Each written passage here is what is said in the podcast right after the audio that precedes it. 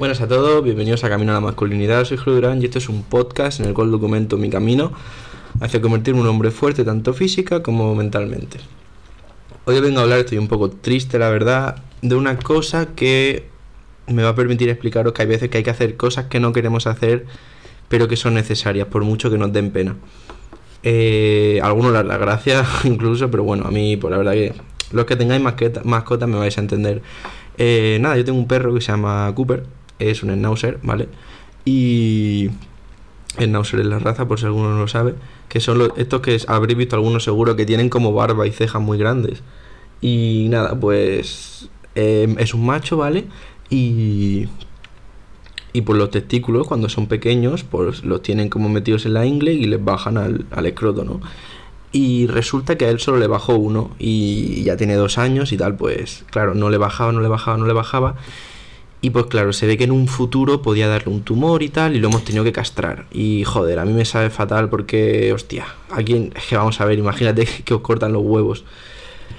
Y entonces nada, pues es algo que me da bastante pena, la verdad, porque vale, no, el perro no cambia, pero a la vez le, cambia algunas cosas del comportamiento y tal, y me sabe bastante mal porque es un perro que, no sé, me sabe como muy mal hacerse, ¿no? Es, así una bestia, siempre me lo llevaba a la montaña y sube como una cabra y ahora me da un poco de cosa de que no vuelva a hacer lo mismo, que sé que no, que sí que podrá, pero me da como la cosilla.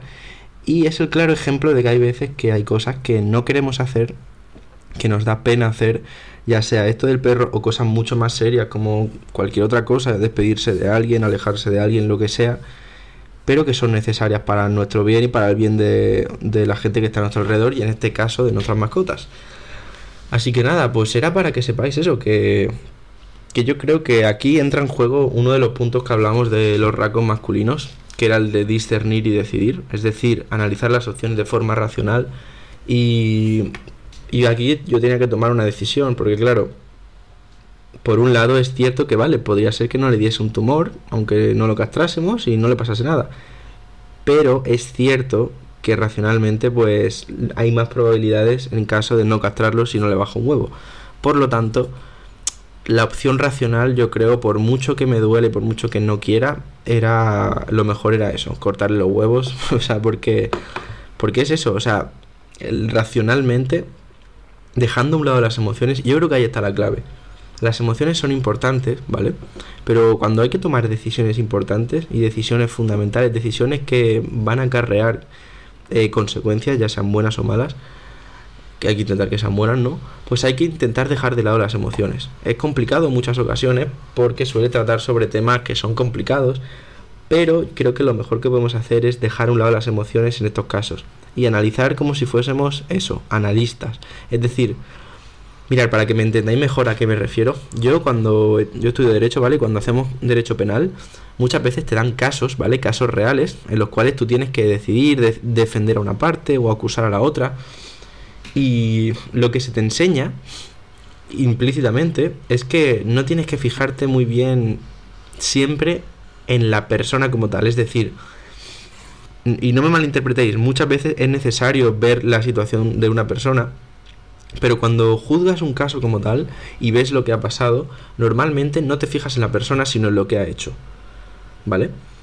Entonces, eh, básicamente el tema de las emociones es parecido, para que me entendáis. No hay que fijarse tanto en lo que estamos sintiendo, sino en lo que está pasando y en lo que va a acarrear la decisión. ¿De acuerdo? O sea, lo del derecho penal que, me, he dicho, no sé si me habéis entendido bien, me refiero a que hay veces en derecho penal que no tienes que tener en cuenta las emociones de la persona, sino lo que ha hecho, ¿vale?